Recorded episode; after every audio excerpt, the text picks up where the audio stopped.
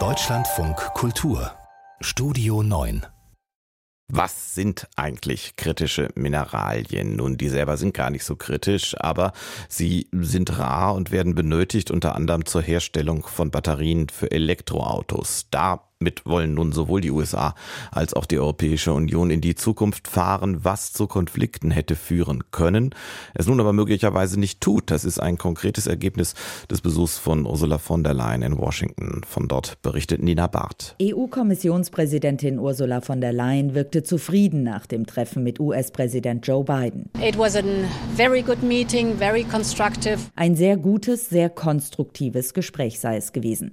Schon zum Auftakt hatte von der Leyen im Weißen Haus neben dem US-Präsidenten sitzend betont, die Europäische Union und die USA seien nicht nur Partner, sondern gute Freunde.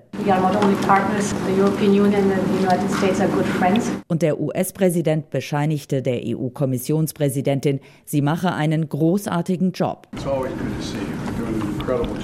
Freundliche Worte zum Auftakt. Im Vier-Augen-Gespräch dann sind Biden und von der Leyen im Handelskonflikt rund um US-Subventionen für grüne Technologien einen bedeutenden Schritt aufeinander zugegangen. Vom Tisch ist der Konflikt nicht, aber zumindest entschärft. Wir beabsichtigen, unverzüglich Verhandlungen über ein Abkommen über kritische Mineralien aufzunehmen, heißt es in einer gemeinsamen Mitteilung der EU-Kommissionspräsidentin und des US-Präsidenten. Es geht um Mineralien zur Herstellung von E-Auto-Batterien. Ursula von der Leyen erklärte,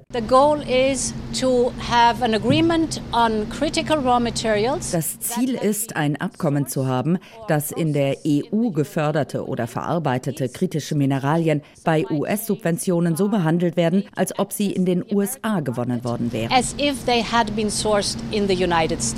Sprich, keine Steuernachteile für europäische Rohstoffe in den USA.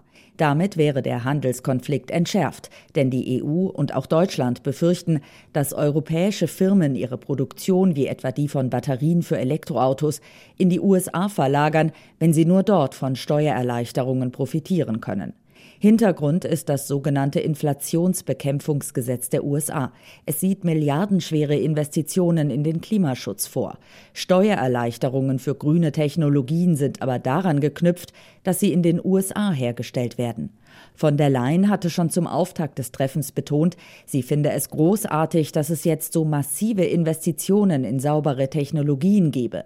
Nach dem Treffen erklärte sie nochmal, sie begrüße das Inflationsschutzprogramm. Es sei eine massive Investition in saubere Technologien und die EU setze mit ihrem grünen Industrieprogramm ebenfalls darauf. We welcome the Inflation Reduction Act because it is a massive investment in the green transition. It is mirrored by the Green Deal Industrial Plan in the European Union. An dem US-Gesetz zur Reduzierung der Inflation wird sich nichts mehr ändern. Das hat US-Präsident Biden schon klargestellt. Aber bei der Anwendung können die USA der EU entgegenkommen. Und das tun sie offensichtlich. Zumindest haben Ursula von der Leyen und Joe Biden nun Verhandlungen auf den Weg gebracht mit dem Ziel, negative Folgen für die Europäische Union abzuschwächen.